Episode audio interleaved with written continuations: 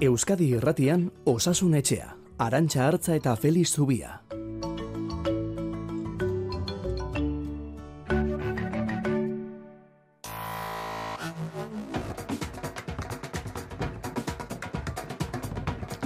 Kaixo, egun on daizuela denoi, osasuna protagonista bihurtu da asteburu honetan, kopa irabazi gabe ere, eta guretzat berriz igande goizetako ordu erdi hau Euskadi Irratian beti da osasunarena. Eta gaur futbolean espezala, notizia onarekin hasi behar dugu gainera saioa. Feliz Tubia, kaixo egunon.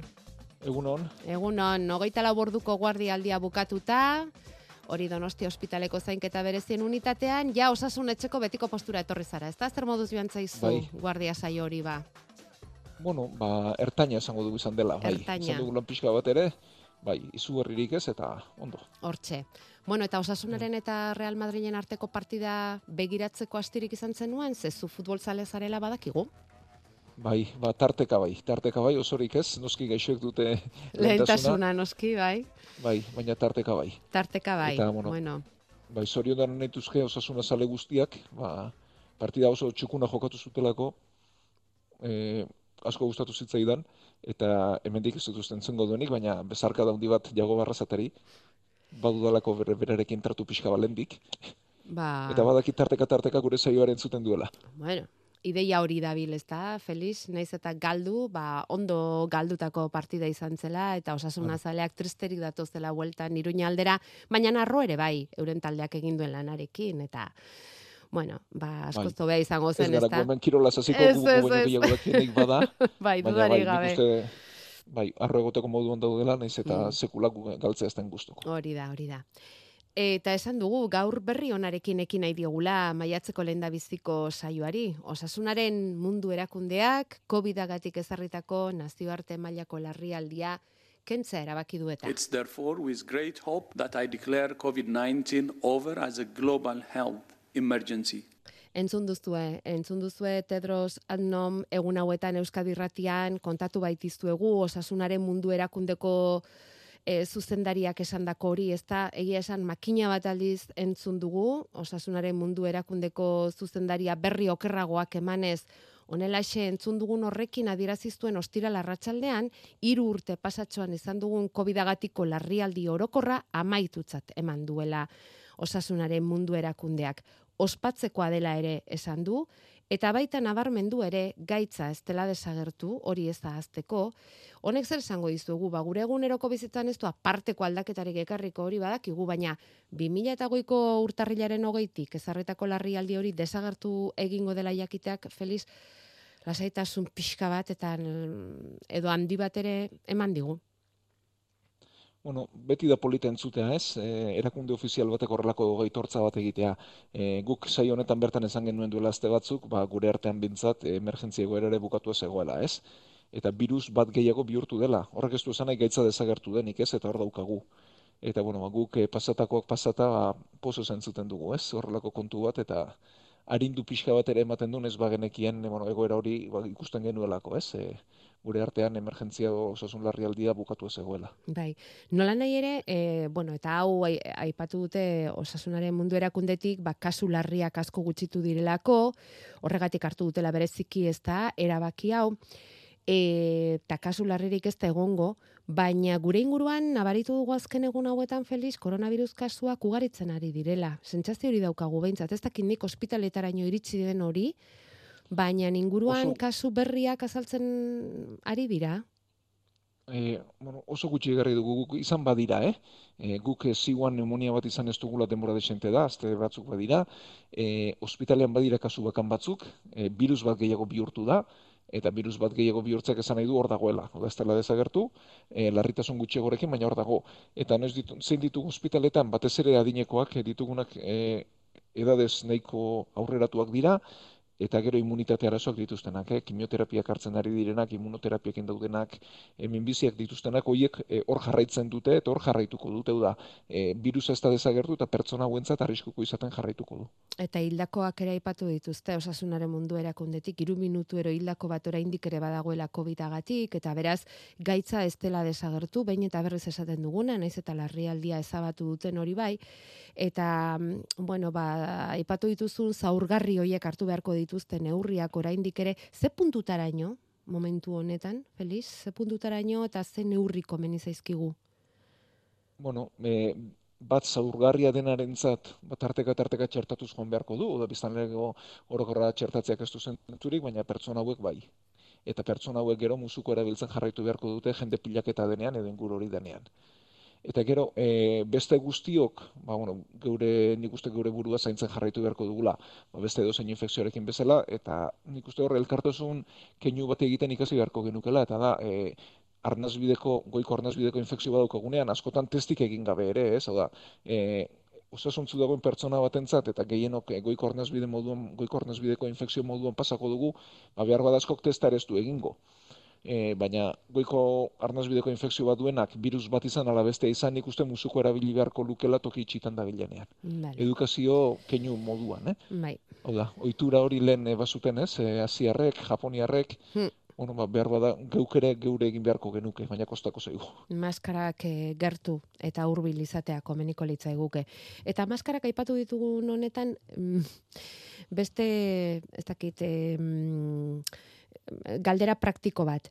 Laster etorliteke egoera hau izanik ospitale eta osasunetxetan maskarak entzeko erabakia? Ze hortxe gelditzen zaizkigu ja derrigorraz maskarak erabili beharra edo edo bai. importantea da oraindik ere maskara horri eustea ospitaletan eta eta osasun zentroetan. Ze iritsi duzu Felix? Bueno, ba ikusi beharko dugu zer gertatzen den, ez? Eh, pixkabaldenoko ideiari utziz, eh badibidez botiketan eramateak ez du zentzurik izango, e, ba, dentistearen gana guazenean ez, odontologoaren gana erabiltzeak ere ez, baina e, nun daude pertsona uloiek basko ospitaletan bentsat ez, eta behar badaiek babesten jarraitu beharko genuke. E, kirofanotan, ba, musuko eramaten den bezala, ba, behar bada ospitaletan, hau da, ospitaleratzeak dauden tokietan, ba, kimioterapia hartzen ari direnak, minbizi badutenak, immunoterapia egin dutenak babesteko behar bada, oraindik ere erabili beharko da. E, honek ikerketa bat mereziko luke, eh? behar bada zentro batuetan kendu, bestetan ez kendu, eta ikusi zare alde dagoen batetik bestera, ez?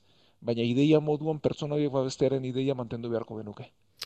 Eta behin ospitaletan maskararekin ibiltzen oituaren ezkero, ba igual eutzi horri, ez da? Eta langileok zer esanik ez? Bai, hau da azkenean e, gu beste ba besten jarraitu behar dugulako, ez? E, guretzat ere astuna da, eh? E, egunean hain beste ordu zera pentsatzen dugu, pentsatzen dugu, bai. Baina, bueno, kirofano batean jasten dugun bezala, ba, pazienteak hartatzera guazen momentuan jastea ere, ez da inbesterako karga. Behar bada, e, bulego batean gaudenean. Bai, hori da. Hartzen ari zaretenean, ez da, edo? Bai, bai, lasaixiago, baina... Baina pazientean bai.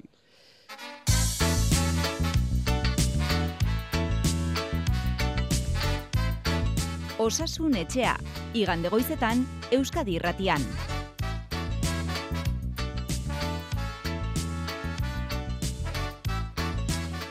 Eta COVID-19 zari garen ezkero, Felix, aipatu nahi genituzke berriki UNICEFek eman dituen datu batzuk zurekin. Hoiek biztan jarri nahiko genituzke izan ere milioika aur zegokien txertorik hartu gabe geratu dira COVID-19aren pandemiagatik. UNICEFek munduko berrogeita marrerri aldetan egin duen ikerlanaren arabera eta irurogeita zazpi milioi aurrek ezin izan dituzte hartu programatuta zituzten txertoak. Horren ondorio zer gertatu da, ba, osasun alorreko adituek zuten susmoa bete eginda. Txertoen ondorioz kontrolatuta edo ia desagertuta zeuden gaitz batzuk berriz ere azaldu dira. Kolera, gorriña, poliomelitiza, agertzen hasi dira txertorik hartu gabeko aurrak diren herrialdetan eta bereziki garapen bidean diren herrialdeen kasua izan da. Azken hogeita marrurteotan hilkortasun tasa jeitxe eginda txertoen ondorioz taipatutako herrialde horietan, bereziki bost urtetik beherako aurrengan, eta zenbaki ere eman dute bost milioi bizitza salbatzen dira urtean txertoei esker. Txosten honetan nabarmendu dutenez eta UNICEFetik. Horregatik, erakunde honek gobernuei eskatu dio orain arte bezalako xe alegina eginez segitzeko txertaketei dagokienez, premiarik handieneko herrialdetan batipat. Eta horrekin batera, bada UNICEFek aurreko hiru urteotan egin duen ikerlan horretan nabarmendu duten beste joera bat ere eta da hiritarren artean txertoekiko zegoen konfiantzak behera egin duela. Hau da koronavirusaren gara jau pasa eta gero egindako ikerlanak utzi duen e, datu sortatxoa e, eta UNICEFek eman berri dituenak. Zurekin komentatu nahi genuen hau, Felix? Bueno, e, ez da bat ere berri ona edo gertaera ona, ez? Txertaketei esker lortu da, e, adibidez, bastanga da una farreria mundutik guztiz desagertaraztea, eta gure artean goikoak ziren eta larriak ziren gaixotasun asko baia desagertaraztea, ez poliomilitis esaterako, e, gorria edo beste batzuk. E, eta txertaketen onurek, ba, arriskuak baino, e, pisu asko zaundiagoa dute. Eta hori ikusten da, ba, batez ere garapen bidean dauden herrialdetan, ez? Herrialde pobrenetan, e, ba, aurren eriotza arrazoi handien aurrendik ere pneumoniak eta berakoak dira, eta hoien kontrolean bat txertoketak bat dute garantzia.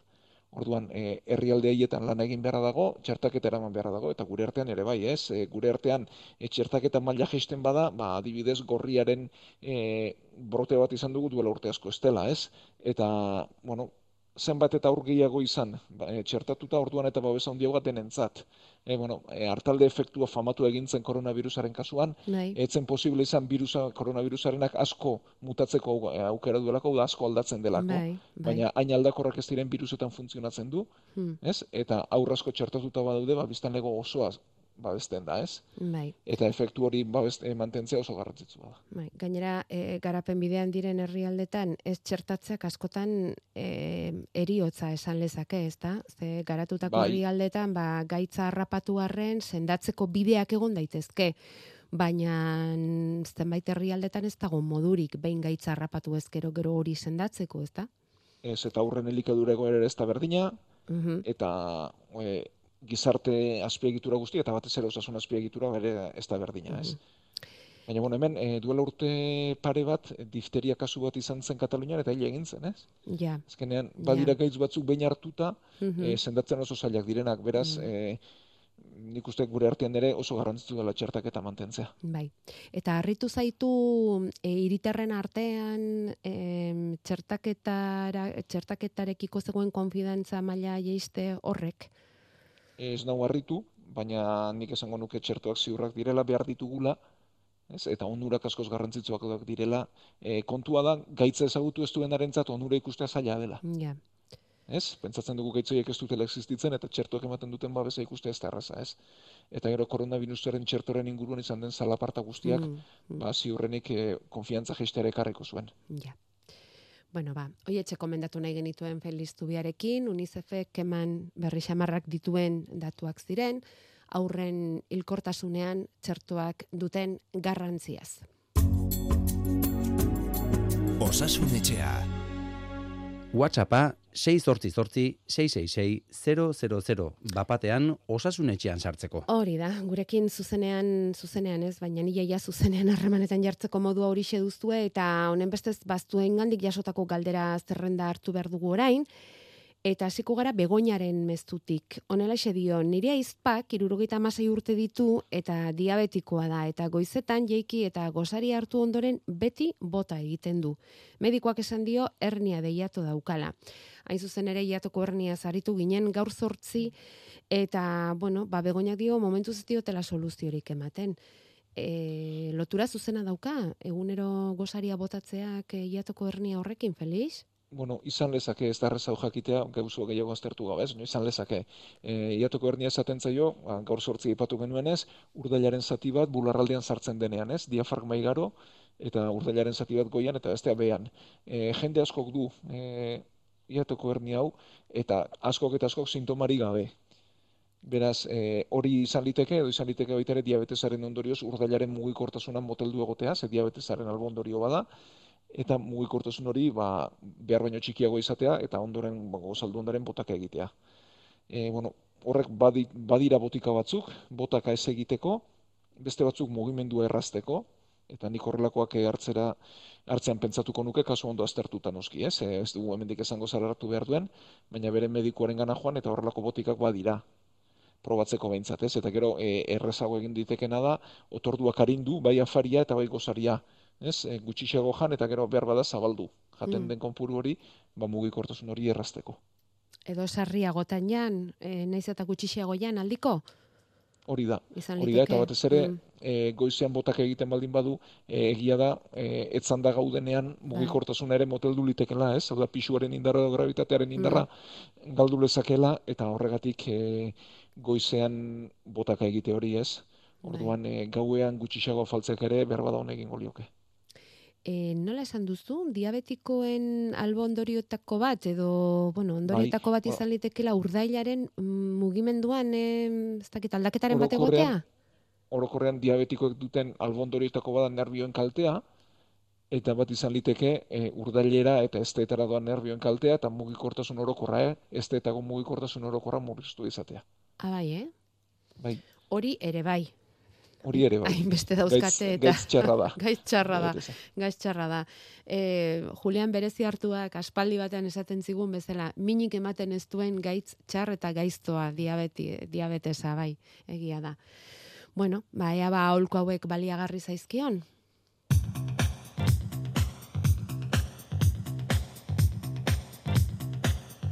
Osasunetxea abildua eitb.eus. Bueno, eta hemen ez dakit gai potoloa den, baina nola oso orokor e, planteatzen digute, Felix, ea e, hitz egin diezagukezun pneumonia nekrotikoaz eta Bai. bere tratamenduaz, arriskuez, itxura denez, zirurogeita amabost urteko bat daukagu arazo horrekin eta nahiko patxalomen dago eta, bueno, ba, zure azalpenak eskertuko dituzte. Bueno, ba, gustora. E, bueno, pneumonia bat biriketako infekzio bada, ez? Hau da, biriketan sornea sortzen da, eta hor sortzen den sorne horrek alde batetik sukarra eta estula eta karkasak ere egiten dizkigu. Azkenean karkasak sorne hori matxistuarekin astuak dira, ez? Eta e, pneumonia baten arriskua dira alde batetik arnaz hartzeko zailtasuna, ba, birikak beteta daudelako likidoz, eta beste alde batetik infekzio hori gorputzera pasezkero, infekzio orokor bat sortu litekela. Guk horri sepsi bat esaten diogu. Eta e, pneumonia nekrosatzailea denean, pneumonia oraindik ere larriagoa dela esan nahi du. E, orokorrean nekrosi hitza entzuten dugunean medikuntza beti txarra da. E, nekrosi hitzak esan nahi du, ehun bat erre egiten dela edo hil egiten dela, eta kalte mantendu bat dagoela organu horretan. Gero, konpondu liteke biriketan adibidez. Garuneko nekrosi bat ez da hobetzen, esteetako nekrosi bat hobetzea oso zaila izaten da. Hau da, nekrosiak adierazten du goreneko mailako kaltea dagoela, eta e, eremu bat momentu mintzat galdua dagoela. Ja. Hori esan nahi du. Orduan, pneumonia nekrosatzailea esaten zaio, birikan e, kalte handia sortu duen pneumoniari, eta eremu bat e, momentuz behintzat guztiz galerazi duen pneumoniari. Ja. Eta orduan larriago izaki, alde batetik arnaz hartzeko zailtasuna sortu dezake, eta beste alde batetik e, infekzio hori korputz guztian zehar barreiatu liteke, eta sepsi bat sortu, tentzioa jaitsi, giltzorrunak antetu, gibela eta bar. Orduan, e, pneumonia nekrosatzaileak ez du sorburu ezberdin bat, da pneumonia normal batek bukatu lezake pneumonia nekrosatzaile izan ez. Ez, e, ez da ezer Larriagotzen berezirik. baldin bada, ez? Hori da. Eta e, tratamentu antibiotikoak dira. Mhm. Orduan, e, guk horrelako kasua dugunean beti e, neu- antibiotiko zabala jartzen dugu, lehen pauso moduan, e, laginak hartzen dira, karkasekoak eta odolekoak, eta dakigunean zein den bakterioa, ba, bakterio horri zuzenduriko antibiotikoa jartzen ditugu ondoren. E, normalean zain bidez behar izaten dira e, horrelako antibiotikoak, gaitza larria delako, eta gero eusten neurriak ere behar izaten dituzte, ba, oxigenoa, sueroak eta bar, ba, gaitzari e, aurre egiten laguntzeko. Bueno, ba, ikasi dugu zer den nekrosia, zer den pneumonia nekrosatzailea eta zoritxarrez ba tratamentuak ez dakit eragin handirik egingo dion ala ez, baina leudekenak zeintzu diren behintzat azaldu ditu Felix Zubiak.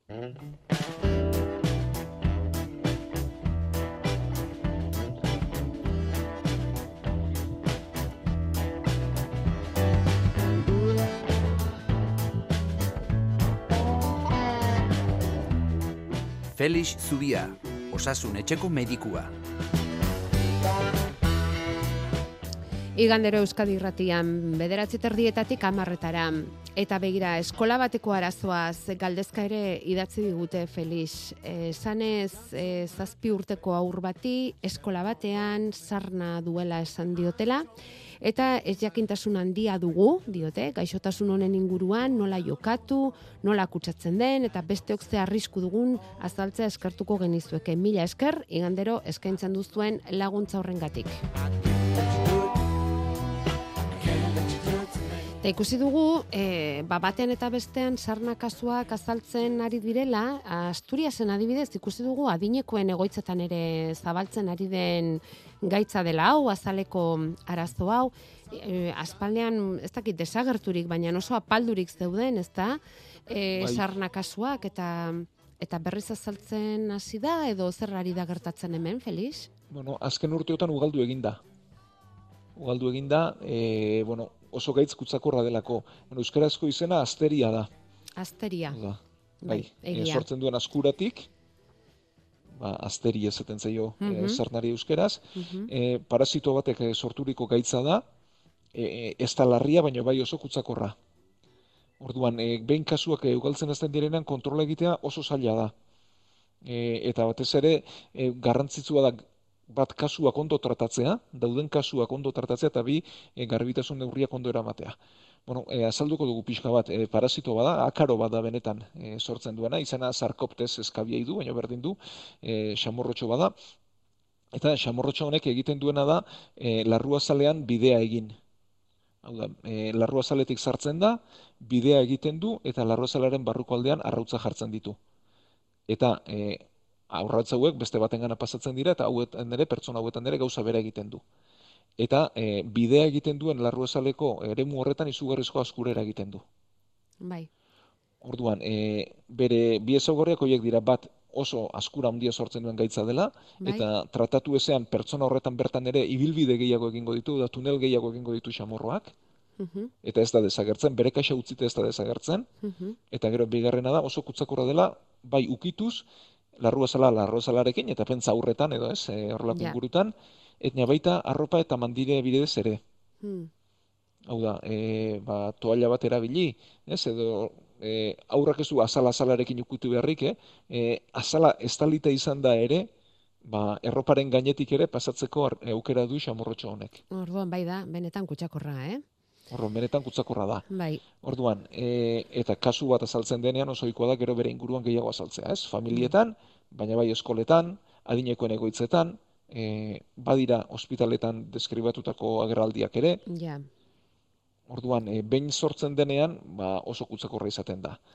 Orduan, e, gainera, e, bueno, nola jakinez, e, dugun lesio hori asteriak sortu ala den, bueno, e, batez ere kokapena, bueno, bat sortzen duen askuragatik, bigarrena, ba, bere itxuragatik, ez, e, marratxo baten moduko lesioa delako, ez, egin digun ibilbide hori, eta gero e, oso ohikoa da atzen gainaldean azaltzea, eskuaren gainaldean. Hau Da, ukituz, atzen tartetik sartu eta ibilbide egitea atzen tarte horietan. Bai. Hori du bere zaugarria. Errekatxo behin- modura, ez? Bai, eta bueno, behin hori dakigula, tratatzea erraza da, e, krema baten bidez tratatzen da, e, berri ona da, edo bere zaugarri ona da, behin tratatuta erraz desagertarazten dela. Beraz, arreta jarri bertzio eta ondo tratatu, eta krema bidea ez eman da, ba, azte betean egunean desagertzen da. Lesioak dauden tokian ematen da krema. Eta kasu txartxarrenetan ere hau bidez ematen da. Vale. Orduan Botika. eskola honetan, ba, gaitza, eta baina ez du gaitzik ez palima daukazu, naiz eta jakin zure gelan badagoela azteria duen norbait, ez duzu ezer egin behar, ez pasaizu inolako mm, arrastorik, inolako zantzurik azaltzen, ez? Ez hori da, da, e, gela, maila, gela batean edo eskola batean ez da ezer berezirik egin behar, jakin bat badela eta beste aur bat azten baldin bada lesioekin, ba ura ere tratatu Mhm. beharko litzatekeela. Eta alden azkarren ez, e, muga jarri da. gaitzari zabaldu ez dadin, ez? Hori da, eta gero, e, aur horretan, baina baita ere behar bada gelako e, aur guztietan egitea gomendatzen da, edo behintzat, e, ba, adinekoen egoitzetan eta gomendatzen dena da, arropa guztia Hmm. ur berotan garbitzea. Ze Bai. berotasunak hiltzen du xamurrua hobeto. Mm, vale, vale. Erropa eta maindire guztiak garbitu behar dira. Hau da, etxean kasu bat badu norbaitek, Bai. ba, etxeko maindire guztiak ur berotan garbitu behar dira, erropa guztiak ur berotan garbitu behar dira. Zapi dena garbitu behar dira, toallak eta ere bai, noski. Eta gero esan duzunaren arabera, ba, azkurandia sortzen baldin badu, eta azkaztaletan eta batetik bestera kutsatza hori erresa izango da, ez? bai, e, edozein iskinetan, ez, e, azkenean arrautzak errezi edatzen dira batetik bestetara, Hori eta baina eskura eraginda esku gainean e, atzen puntetan, baina Bai. gorputzeko edozein zatitan ere gera liteke, eh? Mhm, eta erraza da batetik bestera kutsatzea. Zabaltzea. Bai. Bueno, bai, Eta gero, gaitza- bai. Esan, Gaitza duen aurrak, Bai, gutxi gora bera, ba, lau bost egunean ez luke eskolara joan beharko, ja. ba, Aldela, bai. desagertu bitartean. Vale, konforme. Esatera nindoan, e, bueno, ba, arazo orokorrak eta oso partikularrak eta denetik aztertu dugula gaur ere, esango duguna da gaurkoa zalantzaren bat gelditu baldin bazaie gure entzulei edo berriren bat planteatu nahi baldin badigute, beste gairen bat bada, badakitela non gauden saioan zehar joan gara esaten, eh? nola jar zaitezketen gurekin harremanetan. Eta hau esan da, ba, igandean jai hartzen utziko dizugu, Felix. Ondo merezi izango duzuta dagoeneko. Ba, eskerrik asko denoi, eta mila esker gurekin parte hartzen duzuen entzule guztioi.